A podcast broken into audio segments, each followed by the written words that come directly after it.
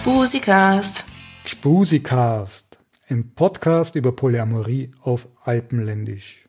Mehr Liebe im Gespräch. Im Gspusikast sprechen wir über polyamore Leben und konsensual non-monogame Beziehungsthemen, über das Wachsen und Lernen und über den Spaß im Leben. Dies ist ein Podcast über Liebe im weiteren Sinn und kann sexuelle Sprache enthalten. Minderjährige dürfen diesen Podcast nur mit ausdrücklicher Erlaubnis ihrer Erziehungsberechtigten hören. Wer diese nicht hat, holt sie sich bitte vorher und dreht bis dahin ab. Der Gspusikast ist unter den Creative Commons lizenziert. Du kannst diese Sendung gerne weitergeben, jedoch nur unmodifiziert, unkommerziell und mit expliziter Namensnennung von Gspusikast und allen, die an dieser Sendung teilnehmen. Du hast eine Frage, kritische Anmerkungen oder würdest dich freuen, wenn wir über ein bestimmtes Thema ausführlicher sprechen? Dann schick uns eine Nachricht. Alle Episoden, Abo-Optionen, Links zu den Webseiten, über die wir sprechen und die Möglichkeit, uns zu kontaktieren, findest du auf der Homepage gspusi.free-creatives.net.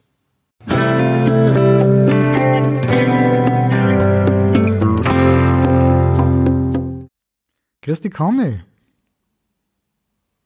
Hallo. Ma, das war aber jetzt knapp. Na, wurscht. Die habe ich ja schon lange auf der Antenne, weil seit Ewigkeiten postest du immer wieder was auf der Liste und bist irgendwie in Wien umeinander und seit Ewigkeiten hätte ich probiert, dass ich dir mal interview. Das hat irgendwie nicht sein wollen, aber jetzt, jetzt ist es soweit. Schön, dass du da bist, Christi. Wer Ja. bist denn du? Ähm, ja, also es ist eh schon gesagt, ich heiße Conny.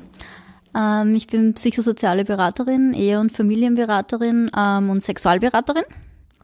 Ähm, ja, ich beschäftige mich halt sehr viel mit alternativen Beziehungskonzepten, ähm, mit, ja, ähm, womit beschäftige ich mich noch? Ja, also irgendwie mit, mit alternativen Lebensweisen eigentlich. Also ich arbeite viel mit, mit jungen Erwachsenen ähm, zu den Themen BDSM oder auch Homosexualität und eben mit Personen, die sich in polyamoren Konstellationen befinden. Also sowohl im Gruppensetting als auch ja im Einzelsetting. Also mit Personen, die sich irgendwie ihr Beziehungsverhalten näher anschauen wollen oder sich mit ihrer Eifersucht beschäftigen. Sind das Klienten von dir oder in welchem Setting ist das? Genau, also, ähm, also zum einen ähm, arbeite ich eben, wie gesagt, ähm, mit Einzelklienten. Hier in Wien. Genau.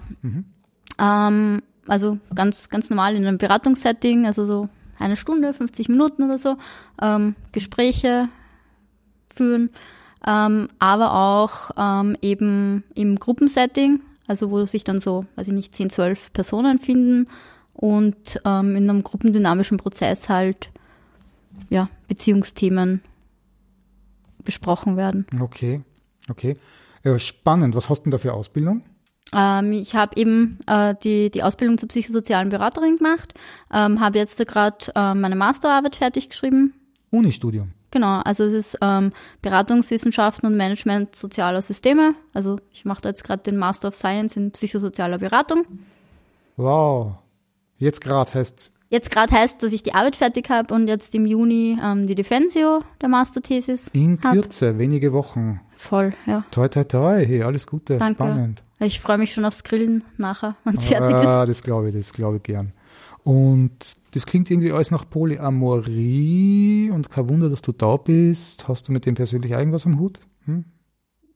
Es wäre jetzt lustig, wenn ich Nein sagen würde, gell? Ja, probier mal. Na, ähm, ja, also äh, mich beschäftigt halt Polyamorie selber schon seit, keine Ahnung, 12, 13 Jahren oder so. Ähm, Länger als du studiert hast. Naja, fast. Also wenn man das Jus-Studium dazu zählt, dann ist es ungefähr gleich lang. Na, ähm, aber ähm, ja, ich, ich beschäftige mich halt, ähm, also privat auch damit, ähm, habe irgendwann halt einfach einmal gemerkt, so eigentlich sehr jung schon, ja, dass ich in mehr als eine Person gleichzeitig verliebt sein kann. Und ja, war dann zuerst ein bisschen gestresst davon, ja, weil sowas mache ich da damit, ja, und irgendwie, wenn man halt, ja, zugleich halt irgendwie Männer und Frauen interessant findet oder irgendwas dazwischen, ähm, ja, es ist halt schwierig, wenn man dann nur eine Beziehung führen kann, darf, soll. Und ich habe dann halt irgendwie schon sehr jung versucht, meinen damaligen monogamen Freund irgendwie davon zu überzeugen, die Beziehung zu öffnen. Aber das hat nicht so funktioniert. Also, ja. Welches Alter sprechen wir da ganz gut? Mm, naja, so zwischen 14 und 18 herum circa. Mhm. Ähm, ja, der hat aber bevorzugt, irgendwie monogam zu bleiben, also pseudomonogam. Also wir haben uns wechselseitig halt die ganze Zeit beschissen, haben es auch gewusst, ja, aber es war halt für ihn nicht möglich, die Beziehung wie, zu öffnen. Wie es halt so ist. Das hast jetzt du gesagt. Stimmt, naja, Monogamie funktioniert ja eh, das wissen wir eh. Für manche. Na, da, da können wir dann nachher drüber diskutieren, ja? Also, ja, na, für manche funktioniert es wirklich, da bin ich überzeugt davon. Na, ich finde, dass Monogamie an sich schon ein schönes Konzept ist, ja, mhm. aber genauso wie Poly oder sonst irgendwas, sollte es halt ein, ein, ein hinterfragtes Konzept sein. Ja? Also was ich halt total schlimm finde, ist dieses, ähm, ich lebe halt Mono, weil man es halt macht. Ja? Und dann gibt es 70% Seitensprungrate. Genau, und dann gehe ich aber auch fremd ja? und mache es halt einfach, weil das gehört auch dazu, ja. Mhm. Und setze mich nicht damit auseinander, ja. Also ich finde Paare, die sich total bewusst für Monogamie entscheiden und die wirklich sagen so, ich mag das, ich mag auch nur mit einer Person zusammen sein, ja. Und wir leben das so und glücklich damit sind, finde ich total schön. Ja? Ich habe da auch hohe Ehrfurcht vor denen. Super, da gefällt mir, wirklich. Warum hast du Ehrfurcht? Na, weil die geradlinig ihren, ihren Weg gehen und weil sie die was ausgesucht haben und weil die zu sich selbst ehrlich sind und, mhm. und, und aufrecht und sich nicht selber bescheißen. Das gefällt mir wirklich gut. Okay. Ehrfurcht ist vielleicht ein bisschen, das klingt so wie in der Kirche stehen ja. und dann raufschauen zur Mutter Maria oder sowas. Nein, das meine ich nicht so. Ich ziehe da den Hut vor denen und ich sehe da großartige Leute. Das gefällt mir schon, wirklich. Ja. Aber halt das als kulturelles Leitbild, da, wenn ich an das denke, Monogamie als kulturelles Leitbild, da kommen mir halt sofort diese 70 Prozent Seitenspringerraten in, in, in, in, den Sinn und dann denke ich mir, halt irgendwas stimmt da nicht. Das ist, da leben ganz viel mit der Lüge, nämlich mit dem Selbstbeschiss und mit dem Beschiss ja. der Partner. Daher. Okay, das war damals so und. Genau, und dann, ja, das ist halt irgendwie nicht so gegangen, dass wir das öffnen mhm. und so.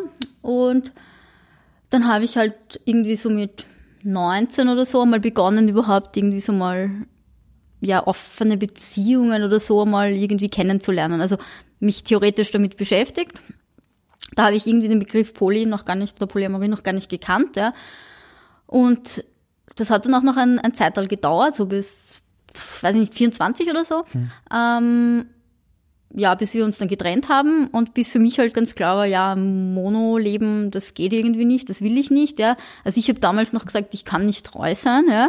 Was ich halt jetzt total spannend finde, weil ich jetzt von mir selber sage, dass ich extrem treu bin, ja. Also halt ganz anders treu, als ich damals halt irgendwie treu gewesen bin, ja. Hat sich dein Treuebegriff gewandelt? Ja, total.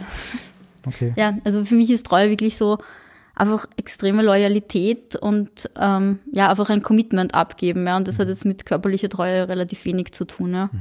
ja aber auf jeden Fall, ähm, ja, hat sich eben irgendwie, ja, war ich halt eben der Meinung, dass ich, dass ich nicht treu sein kann und so und dass halt eine monogame Beziehung für mich nicht in Frage kommt. Und dann habe ich eben meinen, meinen Freund kennengelernt, mit dem ich jetzt seit über zehn Jahren zusammen bin. Und habe dem auch gesagt, du, ich kann nicht treu sein, ich habe so keine Ahnung, was ich bin ja, und was ich will und wie und was und so, aber ich bin nicht monogam, ja. Mhm. Und da ist dann eben irgendwie das ganze, das ganze Polymerie-Thema irgendwie ähm, aufgekommen, dass ich halt dann wirklich mich nicht nur theoretisch damit auseinandergesetzt habe, also irgendwie, was gibt's da für Konzepte und so, sondern halt dann auch wirklich angefangen habe, halt das praktisch zu leben und umzusetzen. Und ist der Partner den Weg mit dir gegangen oder war das eine Einzel Einzelgeschichte? Naja, das war, also wie der hat von mir halt ähm, keine irgendwie polyamoren Beziehungen oder so gehabt und hat dann, dann einfach zu mir gesagt, so, ja, du mach, was für dich gut ist, ja, mach, was du glaubst. Ähm, ich schaue mir das an, ja, ich habe keine Ahnung, wie es mir damit geht und wie weit ich das kann oder so, aber du mal, ja, und wenn irgendwas für mich nicht passt, dann, dann ja, dann sage ich dir das halt einfach, ja. Und das hat eigentlich bis jetzt total super funktioniert, ja, weil er einfach, also, ja, er ist halt auch ein sehr sehr chilliger Mensch ja? Mhm. und einfach wirklich sehr, wie soll ich sagen, sehr bei sich und auch, auch sehr reflektiert und so. Ähm, ja, und das hat halt gut funktioniert. Er hat halt immer gesagt, wenn irgendwas zu schnell war, zu viel war oder so, oder wenn sie mit irgendwas nicht gut gegangen ist, und dann haben wir halt drüber gesprochen. Ja. Na, jetzt, jetzt nach zehn Jahren ist er immer noch monogam? Nein, nein, aber also das, er war dann am Anfang auch schon nicht mehr monogam, ja. Mhm. Aber es ist halt schon so, dass ich mich halt sehr damit beschäftige, ja, und ich mhm. das halt sehr aktiv lebe, ja. Ähm, und bei ihm ist es halt so, ja, er hat halt eine Beziehung mit mir und wenn es halt andere Menschen gibt, ja, dann ist das gut, ja. Und wenn nicht, dann halt gerade nicht. Wenn's ja. für ihn andere Menschen Ja, gibt, okay. oder auch bei mir, also er ist, ja, ich weiß nicht, ja, ist auch nicht so, also ich bin eher so super sozial, ja, und ich habe halt gern so, so Familie und so. Und für ihn ist das halt eher so nachrangig. Also er hat halt auch so sein, sein soziales System mit seinen Freunden, Burschen und so weiter und hat halt Beziehung mit mir. Und er findet es halt als Bereicherung, wenn es dann halt irgendwie noch Menschen dazu gibt, also entweder jetzt auf meiner Seite oder er eben irgendwie Menschen dazu bringt. Aber es ist kein Muss, ja. Es ist kein Druck dahinter, dass da jetzt mehr als einen Partner oder eine Partnerin geben muss, ja weniger das große Lebensthema. Er macht das halt einfach. Genau, also für mich ist es ja sowohl ähm, ja, arbeitstechnisch als auch privat ein voll interessantes Thema. Und für ihn ist es halt einfach so, ja, das leben wir halt einfach. Ja. Hast du jetzt da viel, viel Unterstützung auf deinem Weg und, und Mitreflexion oder solche Sachen? Von ihm? Ja. Ja, super. Also er ist total super. Also ähm, mit ihm kann man total gut reflektieren. Und es ist halt auch total schön, weil ähm, ich glaube, dadurch, dass wir halt eben auch schon lang zusammen sind und uns gut kennen, sagt er mir halt auch total, wenn ich mich in, in anderen Beziehungen oder so irgendwie mhm. idiotisch verhalte oder so, ja, ähm, hey, pff, das geht jetzt gerade gar nicht, ja, wie du jetzt irgendwie da denkst oder so. Also nein, es geht jetzt gar nicht, wie du denkst, stimmt jetzt nicht, aber er sagt mir halt schon sehr direkt, ja, irgendwie, du der andere, der ist jetzt nicht komisch, ja, irgendwie, schau mal, was da jetzt bei dir gerade komisch ist, oder? Er dürfte ein bisschen erdiger sein und dich runterholen, wenn du zu sehr luftig bist, vielleicht. Kann ich das so formulieren? Vielleicht so ein bisschen. Vielleicht so ein bisschen. ja, ja, also. Ist nicht ähm, schlecht. Luftig sein ist nicht schlecht. Ich sehe da gerade sehr was Entzückendes da auf der anderen Seite vom Tisch. Danke. Und das, obwohl ich so wenig geschlafen habe. Hm? Ja, na dann ist gut, das passt so. Das ist, weil, die, weil du die Brille nicht auf hast. Ja, die habe ich oben in den Haaren. Ähm, ich habe ja, betreibe die Mailingliste da in Wien, die Polyamore. Mhm. Und auf der Termineliste hast du in den letzten Jahren immer wieder mal was zum Lesen gegeben, so kleine Ankündigungen von einer Polyamorie-Selbsterfahrungsgruppe mhm. in der Schwelle. Mhm, genau. Davon schätze ich, kennen dich ein paar bei uns im Wiener Umfeld. Was war das? Was ist da gelaufen? Mm, ja, also wir haben, wir haben eben diese Polyamorie ähm, Selbsterfahrungsgruppe zu zweit geleitet. Ähm, und da ging es halt darum, ähm, das, ja, das Beziehungsverhalten einfach ähm, zu reflektieren, ähm, anzuschauen, was habe ich für Muster in Beziehungen, ähm, was sind immer irgendwie wiederkehrende Themen, wo hakt's, ja. Warum glaubt's mal besser, warum glaubt's mal weniger gut? Und es, es ist da halt auch ähm, der Austausch mit, mit anderen Personen, die halt Polyamor leben, ähm, ein, ein ganz zentraler Punkt gewesen, ähm, weil man eben in so einem gruppendynamischen Prozess extrem viel mitnehmen kann, ähm, wenn man da jetzt Menschen sitzen hat, ähm, die ihr Thema ähm, gerade in die Gruppe geben, ja, ähm, und man plötzlich so irgendwie dieses Aha-Erlebnis hat, ja, also man hat es vielleicht mit dem, mit dem Partner, mit der Partnerin schon zehnmal ausdiskutiert und kommt einfach nicht weiter, ja. Mhm. Also hat es bis wirklich echt zur Vergasung besprochen und steckt einfach, ja. Und dann hast du da irgendwie auf einmal ein anderes System, eine andere Konstellation, ja.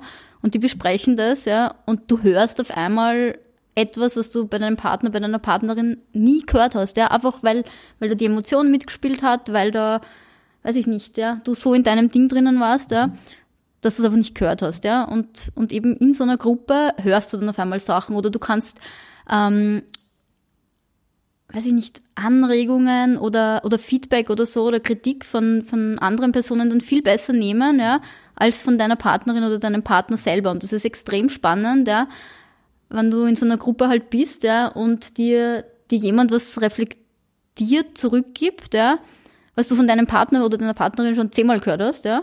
Aber nicht so gut nehmen kann. Genau. Und dann hörst du es auf einmal und dann so, ah, ja, die Person hat eh recht, ja. Ist das, kann ich mir das so vorstellen? Also jetzt höre ich mal im Hinterkopf ganz frech Debattierclub oder sowas oder Gruppentherapie oder so.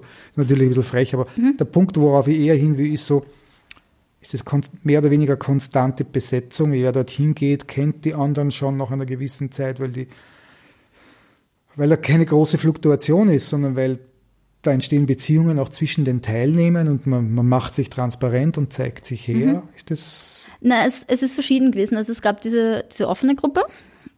Ähm, da konnte prinzipiell ähm, jeder teilnehmen nach Rücksprache eben mit der Workshopleitung. Ähm, und das war halt alle zwei Wochen. Ähm, und das war halt eine, eine ständig wechselnde Besetzung. Also es hat schon ein paar Leute gegeben, die halt immer wieder gekommen sind, also eigentlich relativ viele Leute, die immer wieder gekommen sind, aber halt in mehr oder weniger regelmäßigen oder unregelmäßigen Abständen. Also manchmal, weiß ich nicht, drei Termine hintereinander, dann vielleicht einmal wieder zwei, drei Monate gar nicht, weil halt kein akutes Thema da war oder so. Ähm, und dann waren halt wieder neue Personen da, ähm, die halt vielleicht einmal reingeschnuppert haben oder auch Personen, die, die zum Beispiel ähm, ja plötzlich mit einem Partner oder einer Partnerin konfrontiert waren, der oder die halt irgendwie ähm, die Beziehung öffnen wollte oder irgendwie ja polyamore Ansätze gezeigt hat oder so und die einfach mal wissen wollten, oh Gott, was kommt da eigentlich auf mich mhm. zu oder so, ja, und die dann auch in der Gruppe waren. Und dann gab es auf der anderen Seite eben die geschlossene Gruppe, die sich aus diesen offenen Gruppen ähm, entwickelt hat und das waren dann über, ich weiß gar nicht mehr, sechs oder zehn Termine, ähm, zwölf Teilnehmerinnen, ähm, die ja wirklich in einer konstanten Besetzung, in einen tieferen Prozess halt eingetaucht sind. In welcher Frequenz? Das war, warte, lass mich überlegen, das war auch alle zwei Wochen. Mhm. Ja. Da kann es ja ganz schön abgehen, oder? Da ist teilweise ordentlich die Post abgegangen. Ich meine, so wie ich dich höre, ist ja auch die offene Gruppe so, dass wenn ich dort ein paar Mal schon dort war, mhm. dass ich den Großteil der Leute trotzdem schon kenne. Das vielleicht wäre ein oder zwei neue dabei oder vielleicht drei, aber ja, also die Hälfte oder zwei Drittel werde ich wahrscheinlich kennen. Nein, es ist auch verschieden gewesen, eben weil du hast Gruppen gehabt, da waren, weiß ich nicht, von zwölf Teilnehmerinnen halt ähm, acht mhm. Kernmenschen quasi und vier andere halt, ja. Und dann hast du wieder Gruppen gehabt, wo fast alle neu waren, also wo vielleicht zwei Leute waren, die schon, schon da waren. Und vor allem ähm, wann eben eine neue geschlossene Gruppe ähm, gestartet. Dann waren sie alle weg. Ja, dann waren die mal alle in der geschlossenen Gruppe und dann hat sich quasi wieder eine neue, mhm. offene Gruppe gebildet. Mhm. Ja, kann ich mir schon vorstellen, dass da, wenn man selber am Glatteis steht, lässt man die Hosen runter und wenn das bei allen passiert, da entsteht viel, viel gegenseitige Sichtbarkeit, da wachsen die Leute zusammen. Kuschelclub. Na bitte. Na bitte. Na. Gut. gut, gut. Kein, es war kein Kuschelclub, also es war wirklich ähm, also eine, eine ähm, Gesprächsrunde, ja, also da ist überhaupt nicht irgendwie um Körperlichkeit gegangen oder mhm. so. Ähm, also wir hatten dann noch da Personen, die halt gekommen sind und glaubt haben, so irgendwie, das ist jetzt die große Partnerbörse. Mhm. Und was haben die dort erlebt dann? Naja, dass sie halt dann halt nicht, wie sie gedacht haben, am Abend mit irgendwem heimgegangen sind, Niemand, sondern halt geredet wurde. Niemanden abgeschliffen haben. Ja. Ganz langweilig. Viel Nur Hirn gewichst war wie Fahrt. Genau. Wie wichtig. Mhm. Weil Polyamorie kann manchmal ganz schön schwer sein, für, um sie alleine zu erforschen und zu erkunden. Ich glaube, das kann total hilfreich sein, wenn man andere hat, mit denen man drüber reden kann. Ich glaube auch. Also ich glaube, dass das extrem hilfreich sein kann.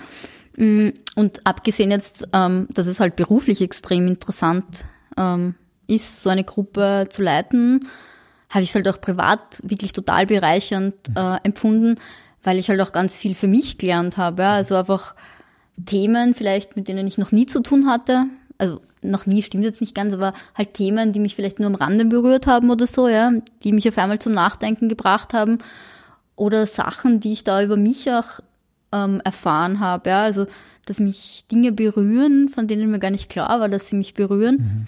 Oder ich Muster erkannt habe, ja, wo ich gedacht habe, vielleicht, ich bin schon drüber und auf einmal in der Gruppe gemerkt habe, so, naja, ich weiß nicht, das sollte ich mir vielleicht in einer Supervision anschauen, ja. Mhm. Da irgendwie, weiß ich nicht, tut sich halt doch was emotional, wenn ich das so höre oder da, da reagiere ich halt dann doch sehr extrem mitfühlend darauf, ja, warum genau, ja. Ja, also es ist, ist extrem spannend. Wie lange ist das gegangen? Mm, naja, also in der, in der Besetzung ähm, zu zweit, halt eben der, mhm.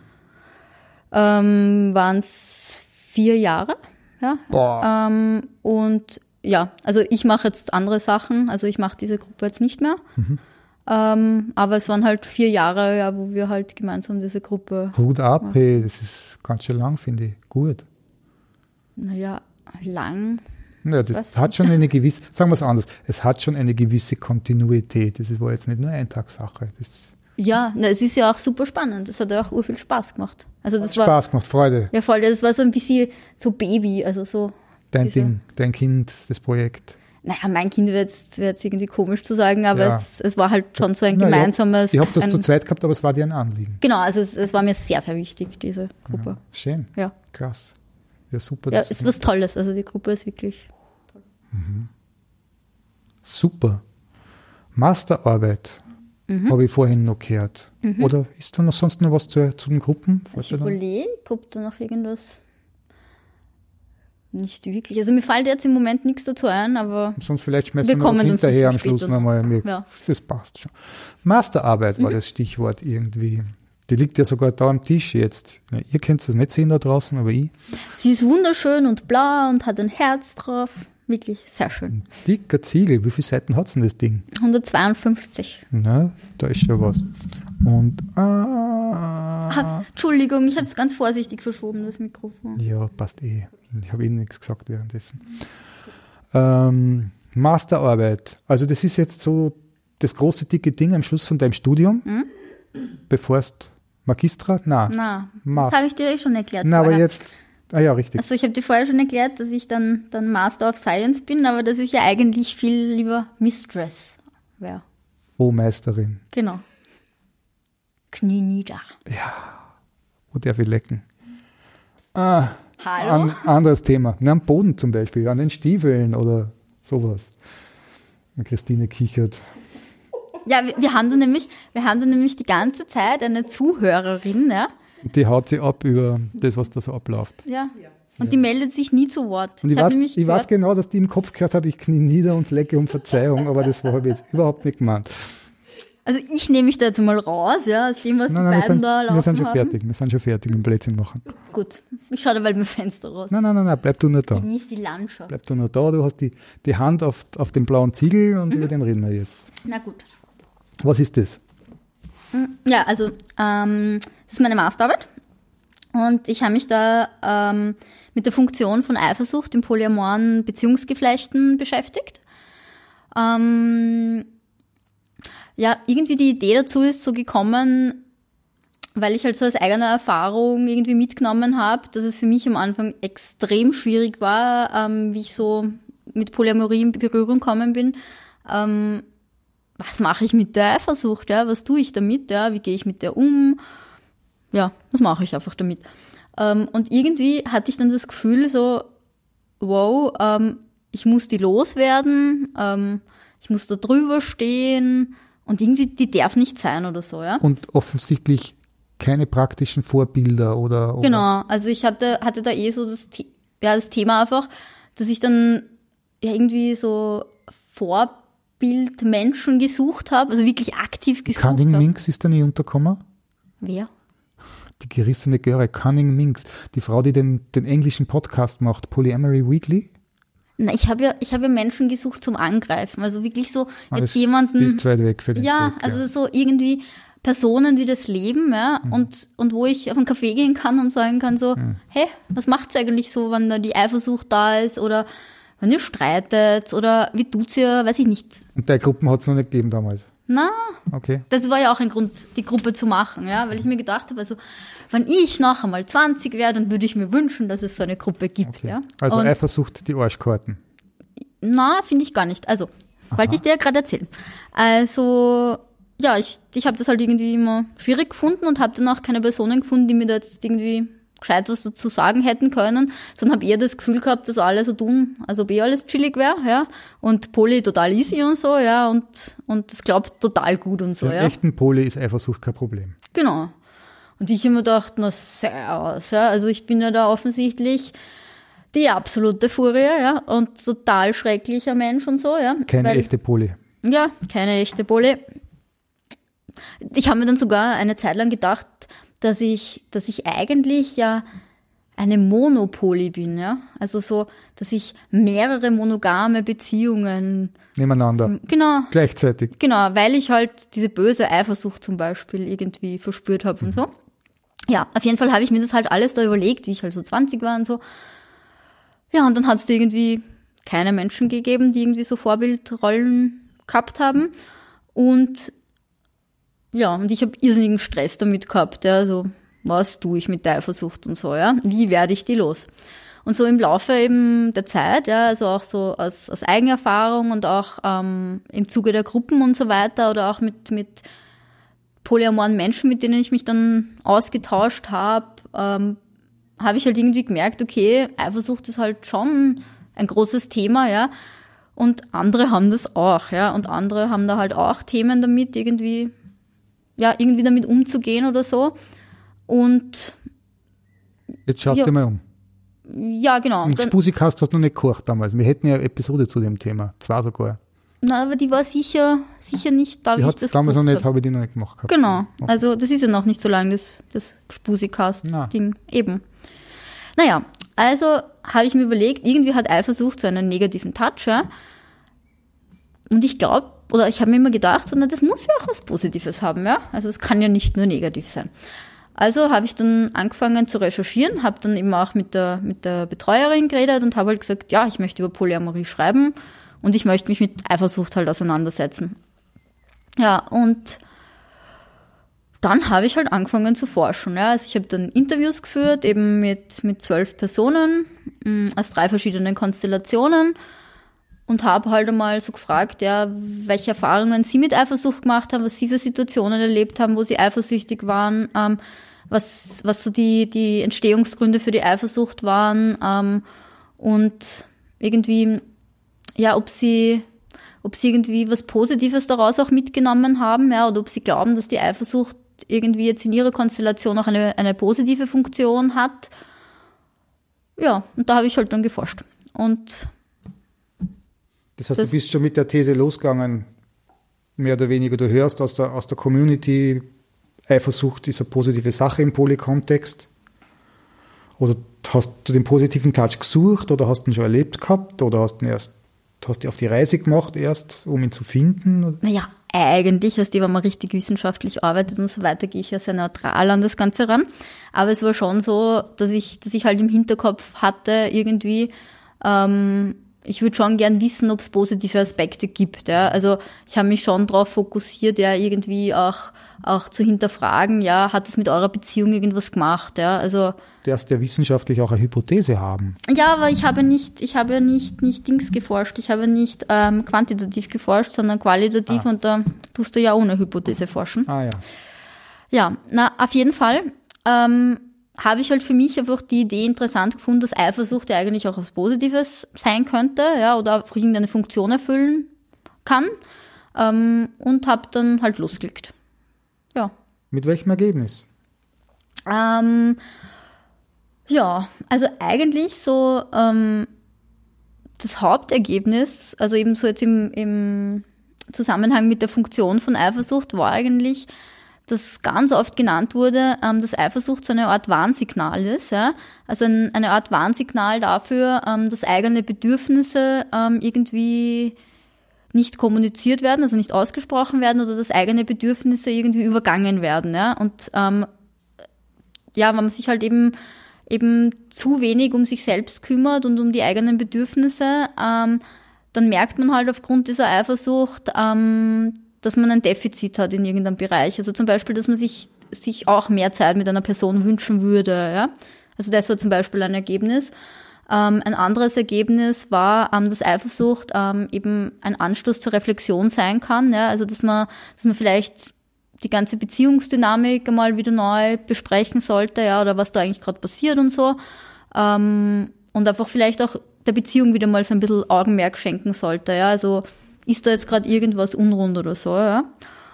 Das war auch ein Ergebnis. Ähm, genau, dann noch ein Ergebnis war, dass, dass Eifersucht ähm, zur Kommunikation anregt, ja. Also dass Situationen, in denen irgendwie Eifersucht aufkommt oder Eifersucht ein Thema ist, ähm, ja, irgendwie die Personen dazu bringt, ja, sich auch eben miteinander auseinander, also aus, ja, miteinander auseinanderzusetzen ähm, und den anderen ein bisschen besser verstehen und lesen zu lernen und auch selber ähm, irgendwie sich besser zu verstehen, ja. Mhm. Ja, das waren so eigentlich die wichtigsten Ergebnisse. Wenn ich an Eifersucht denke, und der eine ist eifersüchtig und sagt zum anderen, du, ich bin eifersüchtig auf das, was du da drüben machst, dann her da viel mehr so wie, du bist viel weg und du bist nicht da und du gibst mir nicht die Aufmerksamkeit, die ich brauche. Das war extrem spannend. Also das habe ich, habe ich im Zuge der Interviews extrem spannend gefunden, ähm, wie reflektiert die Personen irgendwie ähm, da geantwortet haben. Es hat nämlich echt keine einzige Person irgendwie die, die Verantwortung dem Partner irgendwie umgehängt, ja, und irgendwie gesagt, wow, mein Partner, der ist irgendwie ein Arsch oder meine Partnerin ist irgendwie so gemein, weil, weiß ich nicht, die verbringt zu wenig Zeit mit mir oder der verbringt zu wenig Zeit mit mir und ist nie da oder zu wenig Aufmerksamkeit oder so, sondern ich habe echt durch die Bank von allen Personen ähm, gehört, ja, so ähm, meine Eifersucht hat mit mir zu tun, ja, mit Themen, ähm, die mich betreffen, die ich habe, ja, und das fand ich extrem interessant, also dass da überhaupt keine, keine Schuldzuweisungen gemacht wurden irgendwie oder ja, einfach dem anderen sein Backel hingehaut worden ist, sondern dass alle sich auf die eigenen Emotionen bezogen haben. Ja. Also kommt, kommt man das, ich meine, ich finde das ja super grundsätzlich, mhm. wenn man dorthin kommt. Ich frage mich, ob das sehr typisch ist und ob ich das erwarten würde, dass wenn ich jetzt die Leute nach ihren eifersüchtigen Erlebnissen frage, mhm. nämlich nicht nur die Polyamoren, sondern wenn ich einfach dem Phänomen nachgehe grundsätzlich, dass ich ganz anders hören, hören würde. Es war für mich auch spannend, weil ähm, dass da ganz viel Schuldverschiebung auch ist nach außen und sagen, genau, also, mir geht's schlecht, weil du was falsch machst. Ja, ich habe das eben auch sehr spannend gefunden, weil ich mich im Nachhinein dann gefragt habe, also wie ich mit der Arbeit fertig war oder auch eigentlich beim Schreiben von der Arbeit schon, habe ich mir gedacht so, pff, eigentlich, also ist es wirklich so, dass, dass der Umgang tatsächlich so reflektiert jetzt im Alltagsleben stattfindet, ja, weil so als, aus eigener Erfahrung oder aus eigenen Systemen oder auch aus den Gruppen oder so, weiß ich halt oder habe ich mitgekriegt, dass das halt nicht immer so super easy abläuft und so reflektiert und so verständnisvoll und so, ja, sondern dass da auch genauso wie in monogame Beziehungen oder sonstigen Beziehungen einfach die Fetzen fliegen, ja, oder dass da, dass da natürlich auch irgendwie Schuldzuweisungen gibt, ja, oder Ungerechtigkeiten oder dass es natürlich dann auch vorkommt, dass man irgendwie den Partner der Partnerin mal hinknallt, so, ja, du hast irgendwas gemacht und deshalb, ja. Ähm, und das fand ich halt sehr interessant, weil ich mich dann gefragt habe, so im, im Zuge der Arbeit, ob ich andere Ergebnisse erhalten hätte, wann ich nicht so explizit nach einer Situation gefragt hätte, wo die Personen gut mit Eifersucht umgegangen sind oder halt, ähm, na, eigentlich habe ich nicht nach gut gefragt, aber so, ja, ich glaube, es ist so das Bild bei den meisten gekommen, wo sie halt einfach. Also du hast einmal eine polyamore Subpopulation nur, nur befragt. Du hast ja nur po genau. polyamore Leute genau. befragt. Also genau. Die, denen das Thema eigentlich grundsätzlich egal ist, weil sie es nicht brauchen, um zu überleben, ja. sondern die wider Willen halt vielleicht drauf stoßen in ihrer monogamen Beziehung, die sind da ja gar nicht unterkommen. Die, genau. die sind jetzt sehr wahrscheinlich dafür, dass sie da sagen, der andere ist schuld, äh, wenn es mir weh tut und ich habe eine Forderung an den. Ich weiß es nicht, also das wird, so weit würde ich jetzt gar nicht gehen, genau. weil, okay. also ich habe nämlich, also ich, das war die ursprüngliche Idee dann eigentlich auch, dass ich überlegt habe, ähm, eben ähm, Eifersucht in monogamen Beziehungen und in polyamoren Geflechten irgendwie gegenüberzustellen und so, ja. Mhm. Und dann eben noch einmal auf die Polyamorie einzugehen. Das wäre aber dann zu viel worden, also habe ich das Monogame weggelassen. Aber ich habe dann rein interessenshalber ähm, nachher also, oder eigentlich während dem Arbeitsschreiben so im Freundesbekanntenkreis und dann auch auf Facebook und so mal gefragt, so wie eigentlich ähm, monogame Menschen oder Menschen, die halt sich selber als monogam sehen oder in monogamen Beziehungen leben, ähm, Eifersucht sehen und auch Funktion und so weiter. Und da war eigentlich auch sehr viel Reflexion dabei. Also das hat mich auch verwundert, weil ich, ich war eigentlich auch eher so der Ansicht, ja, dass da viel Zu, äh, Schuldzuweisung irgendwie stattfindet. Aber ich glaube, also da, ja, da hat sich irgendwie mein, mein Bild dazu geändert. Ich meine, das war jetzt keine wissenschaftliche Forschung, ja, aber. Das ist wahrscheinlich kein repräsentatives Sample gewesen. Genau, aber es, es war halt einfach rein interessenshalber. Und ich weiß nicht, ob man das jetzt irgendwie pauschal sagen kann, dass das so ist, ja. Ich meine, Ja, man müsste testen. ja, man müsste müsste- mal, Man müsste es testen. Aber Also- die Evidenz in meinem Alltag ist schon noch, dass ganz viele Leute da draußen Eifersucht kennen, sie nicht reflektieren, sie sagen, das ist was, da muss man, das muss man einfach unter, wie sage ich, unter Kontrolle halten, indem man zum Beispiel verdrängt oder nicht drüber redet oder seinem Partner verbietet, halt irgendwas in der Richtung zu machen. ja, aber ich glaube, das hast du, das du im polyamoren Geflecht noch. Also, ich meine, theoretisch ist es ja total schön, ja, Freiheit und irgendwie dem Partner, der Partnerin alles zu, Gib mir den Tee auch. na, Na, nachher, dann ist Ja, fertig. gut, da, ähm, dem Partner, der Partnerin irgendwie alles zuzugestehen und so. Aber ich glaube, dass das in der Praxis dann auch noch einmal was anderes ist, ja, das, das auch zu können dann, ja. Also ich, weißt du, was ich meine? Ja, speziell, wenn man in einen polyamoren Kontext kommt, dann Ja. muss man erst Fähigkeiten erlernen, wie gehe ich mit dem um, wie Genau. gehe ich mit meinen, mit meinen Gefühlen um, wie gehe ich mit dem Freiheitsanspruch meines Partners um und Genau. so weiter. Dass man da halt auch eine gewisse Zeit braucht, bis man die Fähigkeiten erlernt hat und bis man weiß, wie man das ausverhandelt oder Genau. wie man das damit umgeht. Ganz sicher. Darum hätte ich ja auch erwartet von der, ich persönlich hätte Mhm. es erwartet, von den Antworten, die du bekommen hast, dass das bereits langjährige, in sich gefestigte polyamore Beziehungsnetzwerke sind. Na, ich habe extra, also eben, ja, um quasi zu verhindern, dass, dass es jetzt nur Personen sind, die halt ähm, sich schon sehr lange damit auseinandergesetzt haben und so weiter und halt viel Erfahrung damit haben, habe ich ähm, das eben sehr durchgemischt ja, und, äh, und eben auch Personen befragt, ähm, die noch relativ neu einfach ähm, ja, in, in dieser Poly-Geschichte drinnen sind. Ja. Und ich habe auch ähm, altersmäßig ähm, sehr breit gefächert befragt. Ja. Also ich glaube, ähm, die jüngste Befragte war 23 oder 24, ich weiß jetzt nicht mehr genau. Und der älteste Befragte war, glaube ich, 46, 47, irgend sowas. Das wäre der genaue Wortlaut interessant. Der Fragestellung. Von welcher jetzt meinst du? Na, an alle, grundsätzlich. Wie hat die Frage gelautet, auf die die, die die Leute in den Interviews geantwortet haben? Ich habe mehr Fragen gestellt, also pass auf. Ich habe, ich kann es dir genau sagen, ich habe, mal. ich habe meinen Interviewleitfaden da drinnen. Warte mal, ich muss ihn nur finden. Hast, du- hast du nach dem besten Ergebnis gefragt? Nein, nein, pass auf, es war so. Also ähm, ich habe in Form ähm, von narrativen Interviews ähm, eben da geforscht. Ähm, das meint eben, dass, dass die Personen relativ frei ähm, erzählen konnten und ich halt wirklich nur Zwischenfragen gestellt habe, um den roten Faden halt irgendwie ähm, da zu verfolgen. Ja, aber wovon haben sie erzählt? Genau. Und also die, die Einstiegsfrage war einfach, oder die Einstiegsaufforderung für dieses Gespräch war, ähm, dass ich erzählt habe, dass ich eine Arbeit über Eifersucht in polyamoren Beziehungskonstruktionen schreibe und ähm, die Person halt gebeten habe, sich daran zu erinnern, dass sie ja sicher früher oder später schon einmal eifersüchtig gewesen ist und sie sich bitte an eine Situation erinnern soll, in der Eifersucht präsent war und ausführlich darüber erzählen soll. Da hätten sie über schreckliche Geschichten genauso schreiben können über, als wie über Erinnerungen mit großartigem Ausgang eigentlich. ne?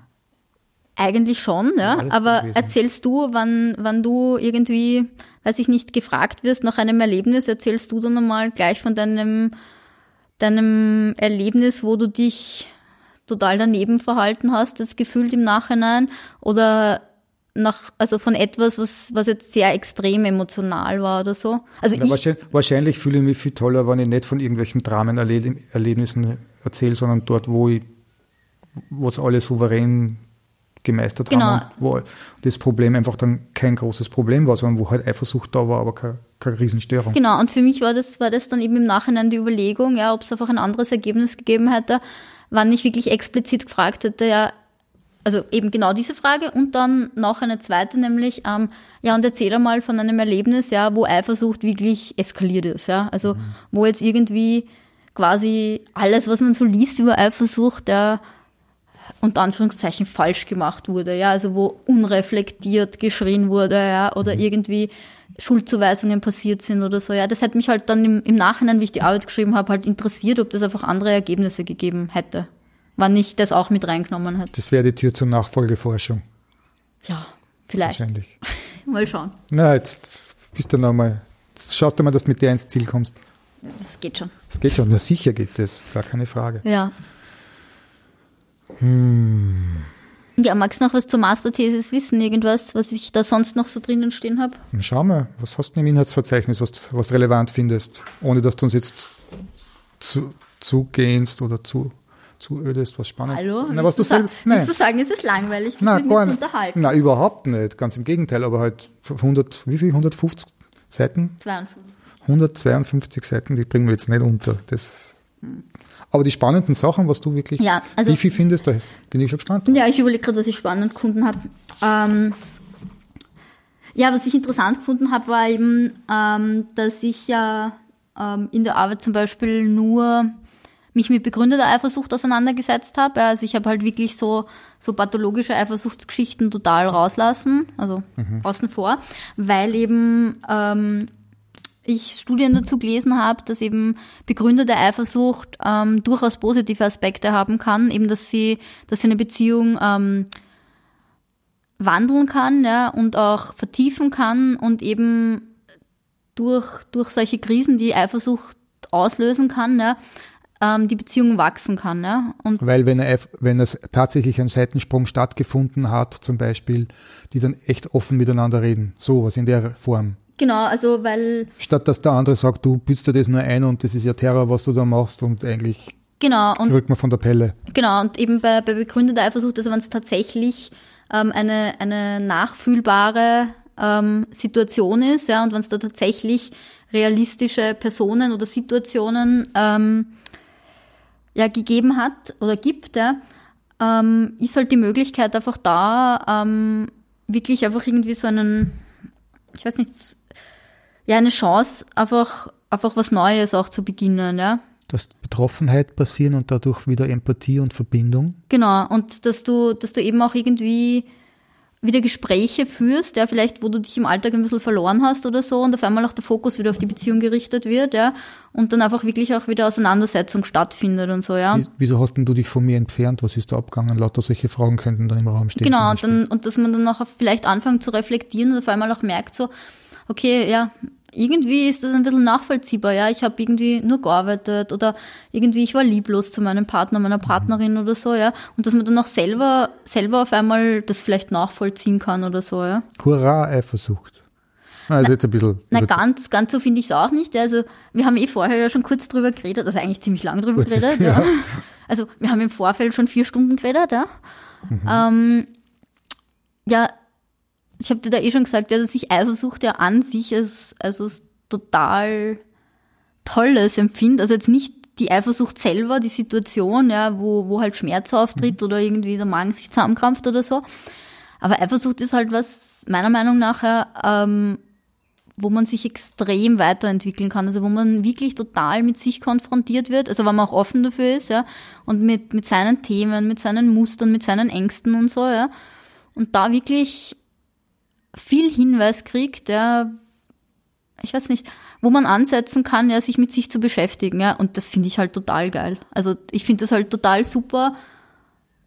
Ja, ich, Ich, ich stimme dir total zu. Ich glaube auch, dass das eine der großen Chancen im polyamoren Leben ist. Dass wenn man, sehe ich auch so, ja. wenn man Polyamorie nicht benutzt als Ausrede, um rücksichtslos zu sein, Ja. sondern das tatsächlich sagt, ihr seid mir echt beide wichtig und ich will euch beiden gerecht werden, so auf die Tour irgendwie. Dass Oder ist oder allen, alle drei wichtig? Euch XN, ja, euch, Ja. N, euch allen. Äh, und dann passiert Eifersucht, das ist einfach so eine glatteilige Situation Mhm. und Eifersucht ist so wahrscheinlich, dass, ja, da ist gerade ein Vogel ans Fenster geflogen. Ist er tot? Nein, der ist weitergeflogen. Ähm, dass wenn das passiert, Oh dass das eine riesen Entwicklungschance ist für alle Beteiligten, Mhm. ja.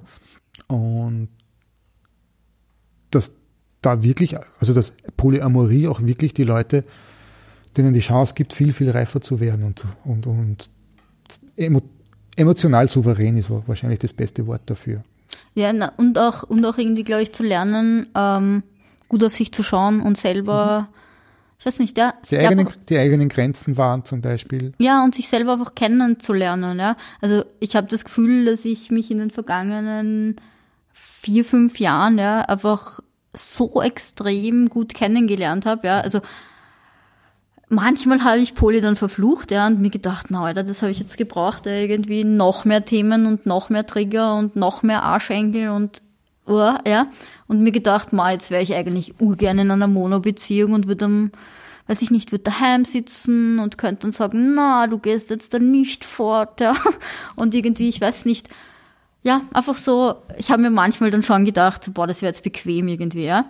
Ähm, aber ich habe so viel gelernt irgendwie mhm. und ich würde das überhaupt nicht missen wollen. Ja? Und, und ich merke einfach, dass ich kontinuierlich so extrem viel dazulerne und ja, so viel über mich erfahren, das ist einfach total schön. Mhm, kenne ich. Sehe ich auch so. Super. Sag, gibt es nicht auch in polyamoren Kontexten die Möglichkeit, ein bisschen vom Gas zu gehen und sich zu entschleunigen irgendwie? Wie meinst du? Druck rausnehmen, wenn da ganz etwas zu viel, weil du gesagt hast, jetzt wäre ich einfach vielleicht doch gern ein bisschen mehr monogam, damit ich nicht so viel Wahnsinn gerade um die Ohren hätte. Und meine Frage ist, heute haben wir nicht Möglichkeiten, den Sturm, der gerade abgeht, weil irgendwo die Emotionen hochgehen oder so. Ja, aber also du brauchst erstens einmal, glaube ich, ähm, ein System, wo halt auch Menschen drinnen sind, die, die das können, zu entschleunigen mhm. und so weiter. Und ich glaube, es liegt halt auch schon sehr daran, dass ich halt manchmal so das Auge des, das, wie heißt das, Orkans bin oder so. Ja. Also ja, dass ich, dass ich halt selber mir schwer tue dann mit dem Entschleunigen oder so, ja. Aber das ist halt, glaube ich, auch ein Lernprozess. Ähm, wenn ich mir anschaue, wie ich sich ein paar Tage zurückziehen, zum Beispiel allein sein oder sowas. Ja, das muss man können, ja. Also das mhm. wollte ich gerade sagen, ja. Also ich glaube, dass es auch ein Lernprozess ist, wenn ich mir da so anschaue, vor vier Jahren oder so, ja, da, da habe ich alles sofort ausdiskutieren müssen, ja, und am besten mhm. tagelang, ja, bis es gelöst war, ja. Oh. Und das ist für mich zum Beispiel was Neues seit einem Jahr oder so, dass ich das kann. Ähm, Erst abkühlen lassen, bevor man hingreift. Genau, dass ich, dass ich mit mir bin, ja, und dass ich mir anschaue, so, wow, was geht da jetzt eigentlich gerade ab? Und mhm. für mich einmal selber klar kriege, ähm, ja, was, was ist da eigentlich los und so, ja. Mhm. Und auch ähm, dem anderen irgendwie den Raum gebe. Dass, ja, dass die andere Person halt auch für sich das klar kriegen kann und so. Aber ich glaube halt, das ist auch was, ja, wenn man nicht so jetzt von vornherein irgendwie so der Typ dazu ist, ja, dass man, dass man halt sich da zurückzieht oder so, ja, sondern eher so Was ist mit reingeht. Wie meinst du mit Deals? Na, vorübergehend, sowas wie Waffenstillstand, Entschuldigung. Waffenstillstand klingt aber arg. Naja, ich weiß ja, ja, nicht, wie bei dir gefetzt wird. Na, na, aber dass man sagt, hey, jetzt, jetzt einmal keine lauten, schreienden Sexnächte im Zimmer nebenan, bitte. Ja, wenn du rumvögeln willst, dann bitte geh zu ihr und hol es nicht her, zum Beispiel, in unsere Wohnung. Oder derartige Arten von vorübergehenden, ein bisschen den Druck rausnehmenden, wie würde ich sagen, Einigungen. Ja, ich weiß nicht. Ich ist das was, was was du glaubst, das funktionieren kann? Oder kennst Leute, bei denen das funktioniert? Oder? Ich bin ja so persönlich ein Freund von Vereinbarungen und so, ja. Mhm. Ähm, verstehe aber auch total gut, ja, wenn, wenn Personen einfach sagen, das raubt mir die Spontanität oder ich fühle mich dann eingeschränkt. Ähm, ja, und ich glaube, das kommt halt wirklich auf die, die beteiligten Personen an, ja. Einschränkung zum Beispiel, ja. Ich, also ich kann das ja schon auch, mache ich gern, mich auch einschränken, damit der andere nicht so hundertprozentig heiß aufkocht, gerade mit seinen eigenen Durchläufen. Frage ist, wie lang? Ja, aber weißt du, ich glaube, dass es da auch der Unterschied ist. Ich meine, ob du das, das Gefühl freiwillig machst, ja, und ob mhm. du jetzt das Gefühl hast, so, ich nehme jetzt auf meinen Partner, meine Partnerin gerne Rücksicht, weil ich merke oder ich habe das Gefühl, ähm, das, das ist jetzt irgendwie zu viel für mhm. sie oder ihn und du machst das aus freien Stücken oder ob das ein, ob du das Gefühl hast, es ist ein gewisser Druck da oder ein Erwartungsdruck, dass du macht das machen Macht einen riesen genau, Unterschied. Genau, ich habe ja schon, ich habe ja zum Beispiel schon solchen Vereinbarungen zugestimmt und mhm. habe sie dann nicht gehalten, ja, weil sie einfach ewig lang gelaufen sind und ja. nicht zurückgenommen waren oder für mich auch nicht lebbar waren zum Beispiel oder so, also zu viel verlangt und ich halt glaubt, ja. ich muss denen zustimmen oder solche Sachen. Das war sicher ein Fehler. Ich glaube auch, dass das was ganz Schwieriges ist, ähm, damit umzugehen. Also es als Person jetzt, die mit, mit den, also mit den Emotionen vom Partner, von der Partnerin konfrontiert wird, ja, und, und sich halt ein bisschen zurücknimmt, ja, ähm, und da wirklich gut auf sich aufzupassen und dann nicht ähm, Dinge zu tun, die eigentlich schlecht sind für mhm. einen selber. Also zum Beispiel dann das Gefühl zu bekommen, ständig zu verzichten und auf der Strecke ja, zu bleiben und so. Sicher auf Dauer kein, keine, kein Weg. Garantiert. Also das, diese Sache mit den Vereinbarungen und sich ein bisschen zurücknehmen, das ist sicher eine sehr zweischneidige Sache. Hm, das glaube ich auch. Ja. Kann aber, glaube ich, auch was bringen. Ich glaube auch, dass. Problem ist, das Problem ist, wenn, wenn der Partner halt einen Safe Space verlangt und aus dem nicht mehr raus will.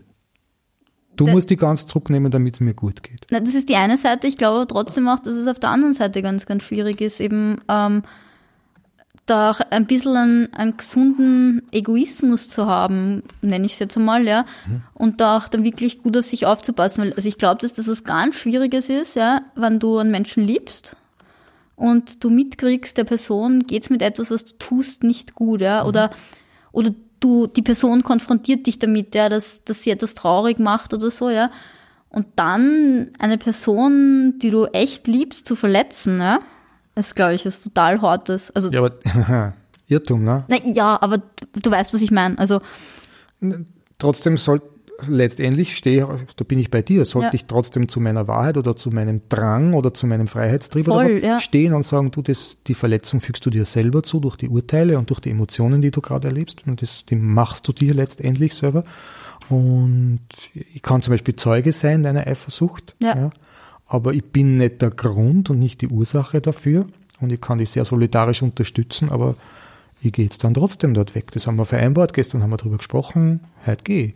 ich bin da voll bei dir, ja. Ich habe auch nur, nur gemeint, ja, dass ich, dass ich mir das auch sehr schwierig vorstelle, ja, oder dass ich die Situation, ja, warte mal, ah, das ist noch ein Vogel. Ja, ja, da sind immer welche. dass ich die Situation eben, also oder, ja, dass ich halt einfach glaube, dass das auch sehr, sehr, sehr schwierig ist und dass das halt auch Mhm. ein Lernprozess ist, wirklich zu sagen, ich mache das. Ja, ich meine, das klingt jetzt total easy, wenn du sagst, ja, ich gehe halt trotzdem fort, ja. Und du das ist nicht leicht. Genau. Na. Und, und ich glaube, dass eben die Person vielleicht da genauso genauso schwierige emotionale Achterbahnfahrten dann durchlebt, wie die Person, die eifersüchtig ist, ja. Ja, ja. Und- da geht man mit einem, also ich bin mit einem Kloß im Hals weggegangen. Genau. Und das ist halt, ja, Und auch heimkommen ist dann schwierig. ja, Ja. ja, klar. Nämlich, hey, Schatz, wie war's? Wie ist der gegangen? Während ich versucht habe, eine gute, eine gute Zeit zu haben. Ne? Ja. Anderes Thema. Und du so sagst, okay, so in, oder war da noch was? Ich weiß gar nicht mehr jetzt, wo wir, wie wir da Na, jetzt, sind hinkommen wir, sind. waren wir, jetzt waren wir bei diesen Vereinbarungen als andere Möglichkeit zu entschleunigen. Ah, ja. Na, Ja. da, also Ja. bin Ja. ich mal. Und ich komme jetzt nochmal zurück zu deiner, zu deiner Aussage, da ist irgendwie ein positiver Touch in Eifersucht, also die Eifersucht hat einen positiven Touch, weil in dem Polynetzwerk, wenn da jeder seine Eifersucht auch spürt und wenn man die auch, dann entsteht ganz viel Reflexion und so weiter. Und was den mir da aufgeleuchtet hat, waren da so die Typen, Frauen oder Männer, die gesagt haben, ich spüre keine Eifersucht. Glaubst du denen das? Boah, das ist eine schwierige Frage. Also ich habe, ich glaube, in, in den Interviews hat eine Person gesagt, dass sie gar nicht eifersüchtig ist, ja. Wo ich mir dann gedacht habe, aha. Also Man- ich habe das mal Man kann es nur so stehen lassen, Ja, aber hab, dann haben wir gedacht, aha, also die Person hat dann doch auch irgendwie was erzählt, wo, wo sie halt denkt, dass das Eifersucht am, am nächsten irgendwie gekommen ist. Und ich weiß nicht, ich denke mir halt, ja, vielleicht sind manche Menschen nicht eifersüchtig. Aber, also ich habe da, das klingt jetzt auch wieder arg, aber ich habe da dazu halt eben gefunden irgendwie, dass es Ansätze gibt, wenn man halt überhaupt nicht eifersüchtig ist, dass das eigentlich pathologisch ist. Also dass das genauso pathologisch ist, wie krankhaft eifersüchtig zu sein, ja. Also das kommt nicht von mir, ja. Aber ich habe halt, es gibt die Ansätze genau. in der gibt, Literatur. Genau, es gibt in der Literatur eben die Ansätze, dass das halt auch irgendwie komisch ist, ja. Ich weiß nicht, ich habe keine Meinung eigentlich dazu. Für mich riecht es ein bisschen so, aber ich habe keine konkreten, keine konkreten Hinweise oder Beweise und ich will jetzt über niemanden den Stab brechen oder sozusagen. Wenn du keine Eifersucht spürst, dann kannst du nicht echt sein oder so. Aber die, es gibt schon auch die Möglichkeit zu sagen, ich verdränge das schreckliche Thema mit der Mhm. Eifersucht selber und mache mir halt hart und dafür gehe ich vielleicht lieber nicht tief in die Be Verbindung oder irgendwelche Dinge. Ich weiß es nicht. Also ich meine, das kann natürlich ein, ein Vorurteil jetzt sein, ja. Ja, aber genau. ich weiß es nicht. Also keine Ahnung. Ich, ich meine, ich finde es total schön, ja, wenn jemand nicht eifersüchtig ist, ist das doch toll, ja. Dann Mhm. ist es wahrscheinlich einfacher, denke ich halt einmal. Oder weiß ich nicht, man hat einen Grund weniger irgendwie für Diskussionen oder für Reflexionen. Ich weiß nicht. Ja, stimmt. Also wenn es ohne Verdrängung, ohne Selbstverleugnung passiert, tatsächlich so ist und man sich nichts einbüht, dann ist das sicher super. Das glaube ich auch. wahrscheinlich sind es die allerwenigsten, denen das so geht. Ich weiß es nicht. Ich habe Nein, nein, nein, keine also- Ahnung. Es, es gibt halt, also ich kenne auch nur sehr wenige Leute, die sagen, sie haben keine Eifersucht. Das meine ich damit. Kennst du viele, die sagen, sie, sie kennen keine Na, Eifersucht? ich habe gerade überlegt, also ich, ich habe eher so das Gefühl, dass es, mh, dass vielleicht manche so ein, ein Bild von Eifersucht haben, das muss jetzt eine total orge Szene sein, ja, wo die Fetzen fliegen oder so, nur dann ist man so richtig eifersüchtig mit Tränen und Schreien und weiß ich nicht was, ja. Und wenn man so Gespräche führt oder so, habe ich halt die Erfahrung gemacht, dass dann irgendwie so beim Nachfragen, was, du kennst das gar nicht, so irgendwie eifersüchtig sein oder so, dass dann irgendwie schon Situationen kommen, die ich zum Beispiel jetzt als Eifersucht bezeichnen würde, ja. Ähm, und wo dann irgendwie vom, vom Gesprächspartner, von der Gesprächspartnerin irgendwie kommt, so, ach so, das, na, ich meine, da, ja, da habe ich halt gemerkt, das war jetzt nicht so toll oder so, ja. Und wo vielleicht das Gefühl oder dieses, diese Gefühlsanhäufung anders benannt wird. Also gerade weil ja Eifersucht auch jetzt nicht ein einziges losgelöstes Gefühl ist, ja, sondern eine Anhäufung von Gefühlen, ja, also wo wirklich von Wut bis Traurigkeit bis bis irgendwie, weiß ich nicht, ja, Verletztheit und das Gefühl, sich zurückziehen zu wollen und so, alles dabei sein kann, ja. Und manche Menschen sagen dann vielleicht einfach, ja, sie sind irrsinnig wütend gewesen, ja, wo ein anderer irgendwie weitergeht und dann halt einfach sagt, ja, okay, ich bin wütend gewesen, weil ich eifersüchtig war, ja. Aber das, das, das Verbindende ist doch schon immer das Motiv, also der Anlass, der Anlass dafür, dass eine Beziehung verloren geht, dass, oder dass da Vertrauensbruch in einer Beziehung ist. Naja, also es gibt ja verschiedene Gründe für Eifersucht, also warum Eifersucht entstehen kann. Ähm, also ich habe mir das, das Dings da, das Interview von dir angehört, das du schon zum Thema Eifersucht geführt hast. Mit Karl und Julia? Genau, das ist auch super interessant. Ähm, und da ging es ja auch sehr, sehr viel darum, so um Persönlichkeitsstrukturen im Zusammenhang mit Eifersucht, also ob da eben gewisse Persönlichkeitstypen mehr oder weniger eifersüchtig sind und so. Das habe ich ja bei meiner Masterthesis komplett außen vor gelassen und ich habe mich damit beschäftigt, irgendwie, ähm, ja, was so, so Gründe sind, ähm, also in der Kindheit zum Beispiel, dass man, also Entstehungsgründe, die sich aus der Kindheit halt ins, ins Jetzt irgendwie mitziehen, ähm, warum man eifersüchtig ist oder eifersüchtiger reagiert als jemand anderer zum Beispiel. Und ich habe da halt ein, ein paar Ansätze gefunden, die auch in der, in der Arbeit halt von den ähm, Interviewpartnerinnen halt sehr oft ähm, genannt wurden, nämlich ähm, dass eben ähm, ein Ansatz ist, ähm, dass Verlustängste ähm, oder die Angst vor dem Verlassenwerden ähm, Anlass für Eifersucht bietet. Es kommt halt eben ähm, aus dem aus der frühen Kindheit, ja, wo es eben diese Dreieckssituation gibt, entweder mit Papa, Mama, Kind oder eben mit mit einem Geschwisterteil oder so, und wo man irgendwie ähm, noch in so einer Situation ist, wo man selber dem Verlassenwerden nicht entgegenwirken kann, ja, also wo man irgendwie jetzt weiß ich nicht, ja, in seinem Zimmer ist oder so, ja, und die Eltern sind im Schlafzimmer und man das Gefühl halt hat, irgendwie da verlassen zu sein, ja, und man vielleicht noch so klein ist, ja, dass man jetzt nicht aktiv irgendwie dem Verlassensein entgegenwirken kann oder so, ja. Und ähm, Personen, die eifersüchtig sind, fallen dann auch ganz oft wieder in diese kindlichen Muster zurück, ja, ähm, dass, dass sie eben auch vergessen, unter Anführungszeichen, dass sie erwachsene Menschen sind und dem Verlassensein ja entgegenwirken können. Ja. Also sie können ja was machen, damit sie jetzt nicht verlassen sind in der Situation. Ja. ja, also das ist eben, eben ein Thema. Da gehört eben die Verlustangst auch dazu. Ähm, wobei eben die Verlustangst ähm, ja eben, eben dieses Thema ist, ähm, ich habe was, ja, oder ich habe vermeintlich etwas, ja, und möchte es nicht verlieren, ja. Also das ist eben auch ähm, das Charak Charakteristische an der Eifersucht, im Gegensatz zum Neid, ähm, dass ich vermeintlich etwas habe, ja, ähm, und ich diese Situation aufrechterhalten möchte oder ähm, das verloren habe und die Situation wiederherstellen möchte, ja. Ähm, und beim Neid ist es so, dass ich etwas gar nicht habe, ja, und halt eben jemand anderer das hat und ich will das halt auch haben, ja. Und dann ähm, ein, ein weiterer Entstehungsgrund für die Eifersucht. Aber Ja, Entschuldigung. man kann ja auch jemanden wirklich Besitzansprüche haben, die völlig eingebildet sind. Und dann eifersüchtig sein. Ja, ich kann zum Beispiel in den Justin Bieber verliebt sein. Der hat keine Ahnung von mir.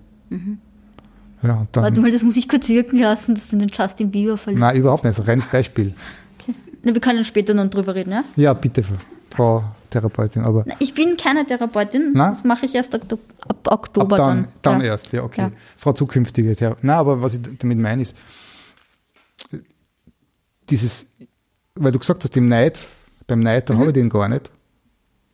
Besitze Ja. ich den nicht. Aber ich, ich kann ja eifersüchtig sein auf jemanden, den ich nur, nur fiktiv eine Verbindung habe. Ich kann eifersüchtig sein in eine Mitschülerin oder irgend sowas, die gar nicht weiß, dass ich in sie verliebt bin. Und dann lacht die wen anderen an und mir bricht das Herz. Naja, aber, Ganz schräge Situation. ja, aber da ist es ja dann eher der Neid, oder? Dass du auch etwas haben willst. Nein, das- das ist Eifersucht. Das tut genauso weh wie echte Eifersucht. Das ist genau ja, aber dieselbe, Neid, Neid tut ja genauso wie wir versucht. Also Ja, kann ja wirklich? genauso das wie. ist dieselbe körperliche Reaktion? Ja. Neid. Also Okay, dann sind wir am Haarspalten. Passt von Okay, mir aus. na Ja, gut, lassen dann das. lassen wir es, okay? Sind wir friedlich? Ich hoffe, wir sind die ganze Zeit friedlich. Ja, Auch eh. selbst wenn wir ein bisschen die, die, Waffen hier wetzen, ist gut. Gut, weiter. Was wollten wir jetzt eigentlich? Wir waren eigentlich irgendwo. Ah ja, ich wollte. Du hast ein paar Gutes, Gutes ausgegraben noch. Genau, also eben Besitzansprüche sind eben auch Mhm. ein, ein Entstehungsgrund für Eifersucht. Eben dieses, mein Partner gehört mir, ja, und ich will nicht, dass irgendjemand anderer da jetzt auch irgendwie was von der Person hat. Und da habe ich eben einen total interessanten Exkurs gemacht, so zum Erich Fromm, ja, und ähm, zur Kunst des Liebens, wo es halt darum geht, dass, dass es eben die Liebe im Modus des Habens und die Liebe im Modus des Seins gibt. Ähm, und der Erich Fromm halt sagt, dass ähm, eigentlich Liebe immer im Modus des Seins sein sollte, ähm, weil, weil ich halt irgendwie meinen Partner, meine Partnerin ähm, dabei unterstützen möchte, quasi das Beste von sich selber zu sein, ja, und, ähm, und Liebe auch irgendwie ein, ein dynamischer Prozess ist, ja, und es eigentlich, ähm, ja, warte mal, wie war das genau? Also, ja, die Liebe ständig im Lieben sich vollzieht, ja, und dass das halt kein, kein, ähm, kein konstanter äh, Zustand ist, ja, also, ja. und das ist halt ganz oft irgendwie so der Ansatz in, in Beziehungen, so, ähm, eben der Modus, also die Liebe im Modus des Habens, so, ich habe jetzt eine Beziehung, ja, und jetzt habe ich die Liebe, ja, und das ist sowas, was, was stillsteht irgendwie, ja. Aber es sollte halt eben etwas sein, was, was die ganze Zeit irgendwie kontinuierlich weiter entsteht, ja, und wo, wo jeder, also der, man selber, aber auch die andere Person irgendwie, ähm, ja, mit allem, was sie halt ist, irgendwie sein kann. Für mich kommt es ganz oft daher in der Form, so diese typische Frage, warum liebst du jemanden? Und dann kriegt man zur Antwort, die weil ich den brauche. Das ist dieses so, ich fühle mich sicher, wenn der da ist und Vereinnahmung, ganz die typische Voraussetzung. Und etwas, was ein Modus, in dem ein, ein, eine Art zu lieben, in, die mit Polyamorie kaum in, Verein, in, kaum in Einklang zu bringen ist aus meiner Sicht. Dort ist ja vielmehr die Frage, ich will da zuschauen, wie du dich entwickelst, ich will, dass du das, was du ersehnst, machen kannst. Und die extremste Form, diese Form, eine Definition von Liebe, die ich mal gehört habe, gelesen, äh, wenn man überhaupt kann, aber man kann von Liebe, glaube ich, immer nur ein, einen oder ein paar Aspekte, aber nie eine volle Definition abgeben. Aber das war so richtig großartig zu sagen, das ist die, die Freude, die ich habe, wenn ich dem anderen dabei zusehe, wie der völlig souverän und echt ist. Ja, da, da nehme ich nur Anteil dran. Ja. Nur meine, meine Spiegelneuronen quasi haben eine Freude dran, dass der wirklich jetzt sehr in seinem Glück oder sehr in seinem Schmerz oder was auch immer ist, aber Lieben, im, Lieben, eine seiende Form von Lieben. Ich bin in mir, ich bin sowieso da ja, Ja. und ich kann Freude dran haben, dass du da drüben existiert. Brauchst mir nicht einmal kennen dabei. Ja. Na, ich finde ich find das extrem schön, was du sagst. Ja. Ich glaube nur, dass in, in Beziehung, also wenn du da in Beziehung bist, dass das auch, ähm, auch ein Lernprozess ist. Ja. Weil ich meine, du musst mit deinen eigenen Themen dann einmal so im Reinen sein, ja, dass du auch wirklich sagen kannst, ja, ich, ich sitze da und ich schaue zu, wie, wie mein Partner, meine Partnerin oder eben die Person, die, die da ist, ja, ähm, er oder sie selber ist, ja, und findet das schön, ja, und kann die Person einfach so sein lassen, ja. Ich glaube, dass das eben, eben nur möglich ist, ja, wenn du wirklich dich selber sehr kennst, ja, oder halt einfach deine, deine Trigger kennst oder einfach, Ja, der, Ja, das- dieser andere ja. Modus, der braucht, ja, der ist ja sehr natürlich und weit verbreitet, weil jeder Säugling lebt da drinnen. Mhm. Der liebt seine Mutter, weil das ist eine lebensnotwendige Ver Verbindung. Ja, wenn das, der Säugling die Mutter nicht liebt und die Mutter das, den Säugling nicht liebt, dann geht das Kind ein. Ja.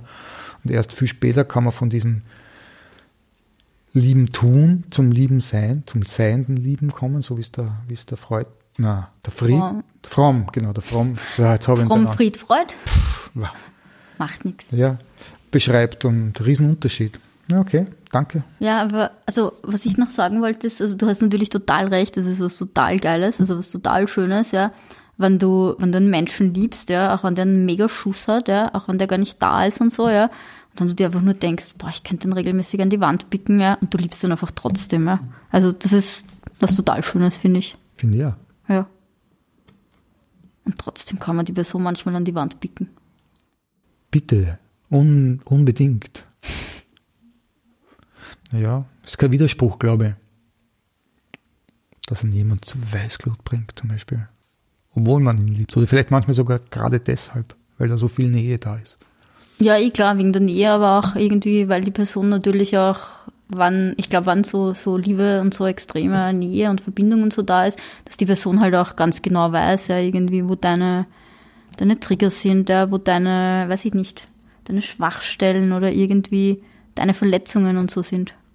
Aber ich glaube, dass, dass das halt eben auch so eine, vielleicht eine Voraussetzung ist, dass das wirklich so arge Liebe sein kann. Also das, weißt du, was ich meine?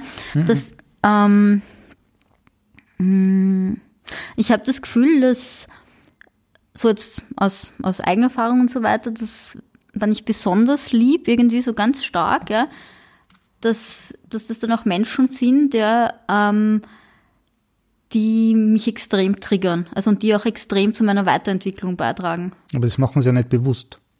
Eh nicht, aber ich glaube, dass, dass das halt irgendwie ähm, für mich auch die Person irgendwie anziehender macht. Sie spiegeln Unbewusst. halt ganz ja, viel auch. Sie geben dir die Möglichkeit, dass dich über ganz viel an ihnen aufregst. Genau. Reden wir wieder über was anderes. Ja, sehr gern. Gut. Ja, ich meine, das war jetzt eh irgendwie, jetzt haben wir eh re- recht lang über, über die Masterarbeit. Mhm. Machen wir das, machen wir das zu, das Thema, aus deiner Sicht, oder ist denn da noch was? Ich überlege gerade, ob noch irgendwas wichtig Na, dann war. wird noch ein Blick. Warte mal, Bitte. ganz kurz noch. Aber ich glaube eigentlich, dass wir. Raschel, raschel, Blätter, Mm, ja. Blätter. Ja, na, für mich war eine Sache war total Mhm, interessant, raus ja. damit. Weil es ist so Mitfreude und so, das Konzept, das ist irgendwie, ich weiß nicht, irgendwie so, mit dem kann ich mich nicht so anfreunden, mit diesem Konzept, ja. Und ich fand das total spannend, weil ich eigentlich erwartet habe, dass das bei den Interviews relativ oft fallen wird, ja. Also, dass da irgendwie kommt so, ja, und im Umgang mit der Eifersucht, ja, da, da gibt's halt dieses Konzept der Mitfreude und so. Und ich fand das extrem spannend, dass das nur von einer einzigen Person so am Rande irgendwie erwähnt wurde, ja, aber auch nicht so, so wirklich jetzt als Konzept im Umgang mit der Eifersucht, sondern nur so ein bisschen, ja. Ähm, und das, ja, das fand ich halt extrem spannend. Was hast du dabei gedacht, warum das so ist? Ähm, ich weiß nicht, eigentlich habe ich mir relativ wenig gedacht. Das Erleben sie es vielleicht nicht? ja, ich weiß nicht, ich habe mir eher gedacht, vielleicht ist es auch nicht hilfreich, ja, also jetzt wirklich so als, als Konzept, wirklich jetzt, wann ich eifersüchtig bin, genau in der Situation, ja, vielleicht ist es einfach nicht hilfreich, dann irgendwie den Fokus drauf zu legen, ja, aber es ist doch gerade so schön, dass es meinem Partner, meiner Partnerin gerade irgendwie gut geht oder so. Ja, das ist ja dieser eigenartige, nicht nachvollziehbare Imperativ, diese Vorgabe. Wenn du Eifersucht hast, dann musst du nur in, in die Mitfreude gehen und dann löst sich das alles in, in, Genau. Wohl, in Wohlwollen auf und deshalb, deshalb tue ich mir mit dem Konzept ein bisschen schwer, also das irgendwie gut zu finden, weil ich finde, also das haben wir ja eh vorher auch schon lang besprochen, irgendwie, was ihr alle nicht gehört habt, ähm, irgendwie, dass das Mitfreude ja was sein kann und es entstehen kann, ja, also wirklich so ganz ehrlich, weil, weil ich halt irgendwie im Laufe der Zeit einfach wirklich mich ganz offen und ehrlich für meinen Partner, meine Partnerin freuen kann, wenn die Person halt einfach eine schöne Zeit hat, ja. ich finde Mitfreude was super Tolles. Ja, ich und bin- eine großartige Sache, was ich zum Kotzen finde. Ja? Also wenn, jemand dem anderen sagst, wenn du Eifersucht spürst, ja, dann darf das eigentlich nicht sein. Das ist nicht besonders Pole und du Mhm. musst dich da stattdessen auf die Mitfreude konzentrieren und ganz fest drücken und schieben und, Genau. äh, und, und die Eifersucht verdrängen und dann die Mitfreude wird dir da drüber raushelfen. Das finde ich, das Es spürt sich an wie ein Finger hinten im Rachen, ja. Warte mal, das muss ich auch wieder auf mich wirken lassen. Na, das, dieser Imperativ, der kommt, den finde ich zum Kotzen, Entschuldigung. Aber. Ja, aber, aber, da bin ich eben bei dir, ja, weil ich finde, also es ist, ich finde, das ist ein total geiles Gefühl, ja, vor allem wenn du das das erste Mal hast irgendwie, dass, dass du echt so ganz ehrlich sagen kannst, boah, ist das jetzt schön irgendwie, ja. ja. Ähm, dass, dass man, mein, mein, oder ein, mein, einer meiner liebsten Menschen dazu glücklich ist und ja. so, ja. Und aber, ist auch das totale Geschenk, wenn es passiert. Ja, voll. Aber deshalb zu sagen, das ist richtig und Eifersucht wäre falsch und weh, du spürst jetzt Eifersucht oder gibst dir Raum oder anerkennst sie und du bist kein gescheiter Poli, wenn du Eifersucht hast, über sowas bin ich schon längst erhaben oder irgend mhm. sowas. Das finde ich irgendwie Aufforderung zum Verdrängen und zum sich selber zermetzeln und nicht ehrlich sein. Ich glaube, mit Eifersucht sollte man anders umgehen. Ich weiß es nicht. Also, Nein, ich glaube, also, das was funktioniert. Ich glaube nicht, dass der Imperativ, dass das wirklich eine gescheite, eine gescheite, eine hilfestellende äh, Anweisung ist, sondern dass das Ergebnis davon einfach nur noch bedeutet, du bist falsch, wenn du trotzdem Eifersucht spürst. Und, ja. und es, ich halte es für unwahrscheinlich, dass es den Menschen in der Situation gelingt, die Mitfreude zu spüren. Ich kann nicht einfach mhm. die Eifersucht und diesen Schmerz wegschieben und stattdessen so tun, als wäre ich happy, ja. wenn ich es nicht bin. Wenn es tatsächlich von selber passiert, ist es ein Riesengeschenk. Ja. Da bin ich ganz bei dir, ja. ja. Und ich, ich glaube, das ist ein, ein, echtes Phänomen, ja, toll, ja. Ich glaube auch, dass, dass Eifersucht eben was total Verbindendes sein kann. Also wenn man, wenn man lernt oder es schafft, einen guten Umgang damit zu, zu entwickeln, also wirklich schöne, reflektierte Gespräche, ähm, die auch konstruktiv sind. Ja, also jetzt nicht ewig Diskussionen, die sich im Kreis drehen und eh zu nichts führen. Ja. Aber wenn man das Warum schafft, gehst du zu der? So.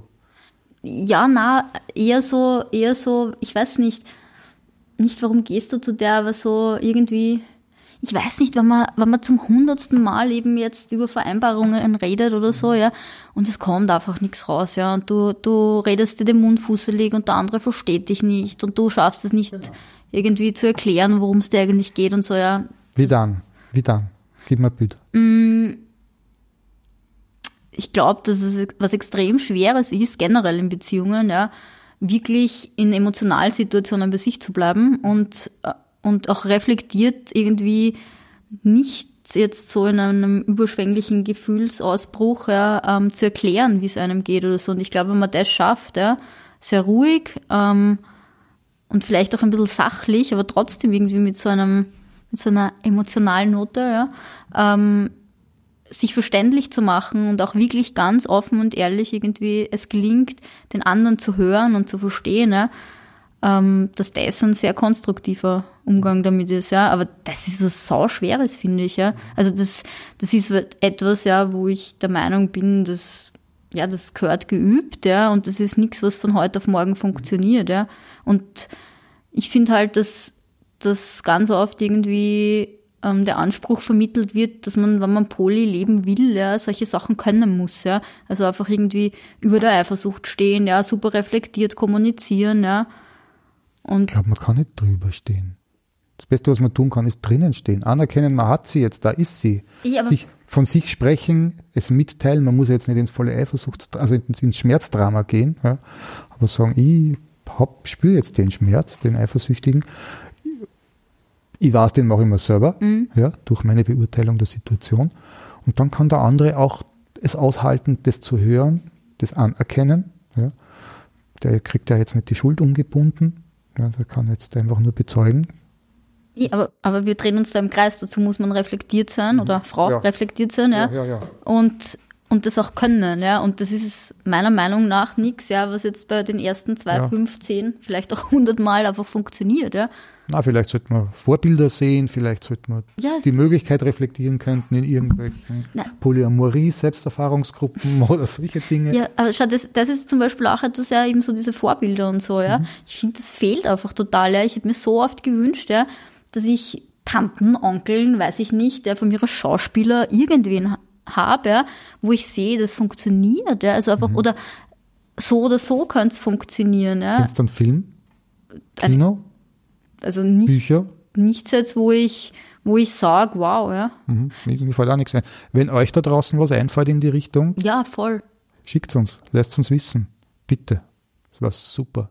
Ich habe mir schon überlegt, ob ich ein, ein Polybuch schreibe, irgendwie so über alle, alle nicht coolen Poly-Momente. Ja? Also, weil ich habe irgendwie so bei der Liter äh, Literaturrecherche eben auch ganz viele Bücher gefunden, so, ja, Poly, alle sind so reflektiert und man kommuniziert so viel, was, was ja auch meiner Meinung nach stimmt, ja, und was total Schönes ist und so, ja.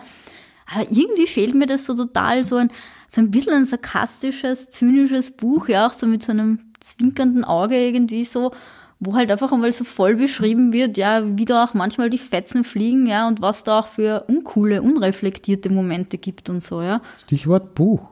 Ja, Was machst du jetzt mit der Diplomarbeit? Entschuldigung, sind wir mit dem letzten Punkt durch? ja, wir sind fertig. Okay. Sorry, das war ein bisschen ein harter Ausstieg. Na, es ist schon okay. Passt. Ich Was- verkraft das. Was ist mit dem Buch? Ähm, mit der, mit der Masterthesis ist jetzt einmal gar nichts, ja. Also die, ich bin jetzt mal froh, dass sie fertig ist. Ähm, aber ich habe halt schon überlegt, irgendwie, ja, ob ich, ob ich die irgendwie so ein bisschen umschreiben werde oder so, ja.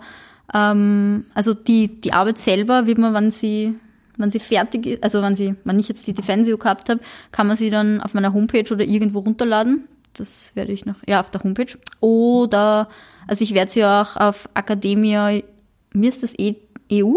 EU? Ich glaube Keine Academia EU. Ahnung, Ja. werde ich sie auch stellen oder so, ja. Oder man kann mich auch anschreiben, einfach, dann schicke ich sie per PDF gerne.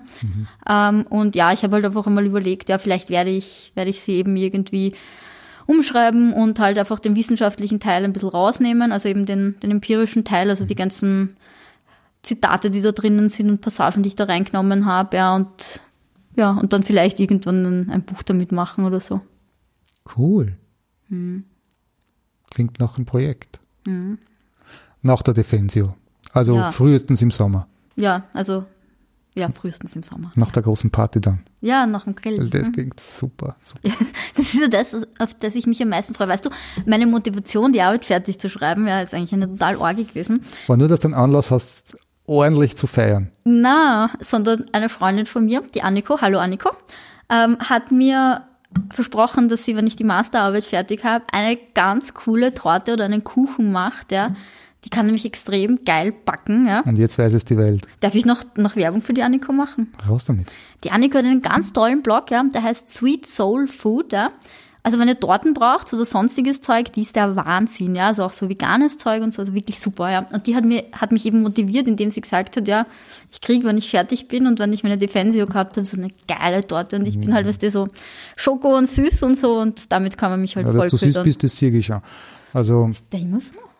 Also, ja, der jetzt was, flirtet da ganz unverschämt mit mir. ja, bitte, Immer Entschuldigung. diese Orgen-Poly-Menschen, da Wenn ich- sitzt die wenn ich- Frau nebenbei. Wenn ich Poli bin, darf ich das. Das nehme ich mal raus und das tut mir gut. Ich schaue ihm gern dabei zu, wenn er flirtet. Ach so, na gut. Okay. Also jetzt, wo du das gesagt hast mit der Annika und dem Blog, jetzt Ja. tue ich den dann auch in die Shownotes rein, den Link. Super. Ja. Also- Sweet Soul Food. Also Anniko, ja, ich finde, du könntest uns dann allen da was backen, ja, und auch dem, dem Werner so fürs Reinnehmen. Ja, von mir aus nehme ich auch gern. Passt. Gut. Gut. Website, der eigene. Genau, also ich habe jetzt da vor kurzem, also ich habe hab generell einmal so eine, eine normale, fade Webseite, so www.maikisch.com, ja, also da findet man eben drauf, was ich so anbiete, ja, an, an Beziehungscoaching-Zeug, Sexualberatung. Link ist in den Shownotes. Achso, okay, dann, dann streicht's den Link wieder. Nein, nein, nein, passt schon. Also gut. Ähm, und dann habe ich jetzt vor, vor einiger Zeit ähm, einen Weil ich ja reingeredet habe, Sexualberatungssachen sind dort drauf und was noch? Äh, psychosoziale Beratung, was ich halt Ah, anbiete. okay, wenn ich bei dir Coaching nehmen will und so weiter, Genau, was, schaue ich dort nach. genau, was ich so für, für Sachen halt einfach anbiete. Ähm, und ich habe jetzt eben vor einiger Zeit begonnen, ähm, einen Blog zu verfassen. Ähm, der wird ab, wahrscheinlich, wenn du das online stellst, wird es den schon online geben. Also kann ich die richtige Adresse gleich verwenden. Hm. Also auf www.wohnzimmergespräche.at ähm, findet man meinen Blog. Ähm, wo ich mich mit verschiedenen ähm, Themen rund um Sexualität und Beziehung auseinandersetze, ja, wo natürlich auch Poly ein Thema ist und sein wird.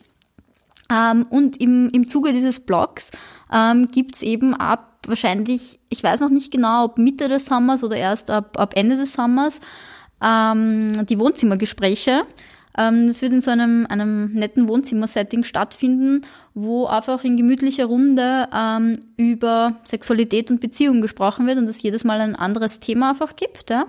Ähm, und da gibt's dann eben auch noch eine zweite Form, nämlich ähm, man kann mich ähm, zu sich heim ins Wohnzimmer bestellen. Also es ist ganz spannend. Ähm, zum Beispiel, wenn man eine, eine Mädelsrunde ist oder so ähm, und irgendwie ja, merkt, dass man halt irgendwie so bei den Mädelsabenden oder so über irgendwelche Themen spricht, ja, und dann draufkommt so, wow, irgendwie, ich weiß nicht, wir haben da irgendwie nur so Halbwissen oder eigentlich interessiert uns irgendein Thema und wir wissen nicht so genau, mit wem und wie drüber reden und so. Ja, dann komme ich auch gerne ins Wohnzimmer und mache das in, in so einem lockeren ähm, Rahmen, Workshop-artig ja, ähm, und vortragsmäßig irgendwie erkläre alles Mögliche von der weiblichen Anatomie, von wo finde ich meinen G-Punkt, ja, über wie stimuliere ich die Prostata, bis hin zu ja, wie ist das eigentlich jetzt so? Ich bin, ich bin Mono, aber mich interessiert das total, wie so polyamore Menschen leben und wie die das mit Eifersucht und so machen. Mhm. So alles quer durch. Also ich habe da gemerkt, dass es, dass es total schön ist. Ähm, eben in diesem Setting, dass da, dass aufgrund eben dieser Wohnzimmeratmosphäre ein extrem offenes Umfeld einfach ist und einfach, dass da, dass da wirklich ein, ein Safe Space entsteht und das sehr schön und gut einfach geplaudert werden kann. Klingt spannend. Die Frau Meister kommt ins eigene Wohnzimmer, nämlich ins in mein eigenes, oder? Ja, ich bin auch gerade in eurem eigenen Wohnzimmer. Ja, gell? stimmt. Na, weißt du, was das Beste? ist? auch ein Wohnzimmergespräch. Ja, aber weißt ja. du, was das Beste dran ist? Ähm, dass wenn du da irgendwo hinkommst, du kriegst immer irgendwas zu essen. Das ist so super. War halt auch so. Ja, du wirst bekocht oder es gibt irgendwas zu naschen, es gibt Torte. Also es ist und die hast du mitgebracht, das war super. Ja, gell? Das ja. ist Wahnsinn. Klasse. Also ganz toll. Ja, und abgesehen von dem ähm, startet eben auch im Sommer ähm, ein zweites Projekt, ähm, das heißt ähm, Beziehungsatelier. Mhm. Ähm, da gibt's dann auch bald einmal eine Webseite, ja. Wenn ich nicht so voll wäre mit Webseiten basteln und ich nicht so, so kritische Freunde und Freundinnen hätte, die mir ständig sagen, ich soll dort und da noch was verbessern. Ähm, und eben ähm, das Beziehungsatelier ähm, ist sehr ähnlich gestaltet wie ähm, die Polyamorie-Selbsterfahrungsgruppen, wird sich aber nicht nur auf, auf Polyamorie fokussieren, ähm, sondern es geht generell um Beziehungsdynamiken. Also eben weil ich, weil ich auch gemerkt habe, dass eben in den Selbsterfahrungsgruppen ähm, dann Personen gekommen sind, die halt ähm, monogame Partner, Partnerinnen haben oder eben monogame Personen gekommen sind, ja, mhm. ähm, die halt irgendwie mit Polyamorie auf einmal konfrontiert waren, habe ich mir eben überlegt, dass, dass das ein bisschen offener werden wird und jetzt nicht explizit ähm, Polymoriegruppe oder so heißen wird, sondern also, eben Beziehungsatelier. Das ist schon so die Grundidee der, Polyamor, der Polyamoriegruppe, aber du öffnest den Kontext, weil da am Rand noch ganz viel dazugehört, was genau, auch Platz und, haben sollte. Genau, und weil es für mich halt eher darum geht, ähm, wurscht jetzt, ob ich in einem, einem polyamoren System lebe oder ob ich da jetzt in einer Monobeziehung lebe oder was auch immer, ja. Ähm, dass es ja eigentlich immer darum geht, dass ich mich mit meinen Beziehungsmustern auseinandersetze, mhm. ja, und, und das einfach dieser, dieser Hintergedanke vom Beziehungsatelier ist, ja. Also ich schaue mir meine Beziehungsmuster an, eigentlich relativ unabhängig, ja, ob ich jetzt Mono, Poly, was auch immer lebe, ja. Mhm. Sondern mag halt wissen, wie kann ich, kann ich mit Themen, die ich habe, vielleicht besser umgehen oder ja, einfach mehr von mir kennenlernen. Ja, das ist so der Ansatz vom Beziehungsatelier. Zweiter Blog, Beziehungsatelier. Nein, das wird kein Blog, sondern das wird dann wird eine Homepage. Richtige Homepage. Ja. Okay. Beim, bei den Wohnzimmergesprächen, da habe mhm. ich schon drauf geschaut, da ist ja noch, auch noch was drauf, was mir sehr taugt hat, wo mhm. wir jetzt aber gar nicht einsteigen müssen. Geschlechtskrankheiten. Haben wir schon so lange geredet? Wie lange reden wir schon? Seit Äonen. Ui, ui. Seit Äonen, es wird Zeit. Aber wir haben wir einen Gang oder so, dass wir da alle aufwachen? Nein, aber wir sind eh schon, wir sind eh schon in der Zielgeraden. Also, okay, also passt. Viel wird nicht mehr sein. Ähm, weil das mit den STIs, mhm. Sexually Transmitted Diseases. Nein, wenn du STIs sagst, dann ist es Sexual Transmitted um, Infections. Oh Gott, ist das alles kompliziert. Du kannst dir einfach Geschlechtskrankheit. Yes, yes, das super geile Thema. Hurra, der Sex macht Freude mit sowas. Naja, wenn du ein kleiner Hypochonder bist, dann findest du das schon toll. Also so Chlamydien-Schnelltests im Internet bestellen. Ja, eigentlich schon. Spaßiges Thema, heben wir uns für anderes okay. in der Sendung auf. Magst du nicht wiederkommen? Ich finde, das war total lässig. Aber nur, wenn du wieder kochst. Können wir machen. Das mache ich gern. Total ja. lecker. Guter ja, Koch. Super, ja, okay. Jetzt muss ich nochmal echt meine Brille runterfahren hier auf die Nase damit. Na, das ist das Ende vom Blatt, da ist wirklich nichts mehr. Wir haben jetzt auch lang geredet. Conny, lässiges Gespräch war das. Finde Schön. ich auch. Danke fürs Einladen. Ja, schön, dass du gekommen bist. Jetzt Ja, haben wir es endlich zusammengebracht. Ich komme gern wieder. Es ist Okay. wunderschön hier. Das ist ein Wort. Dabei belassen wir es. Danke. Servus.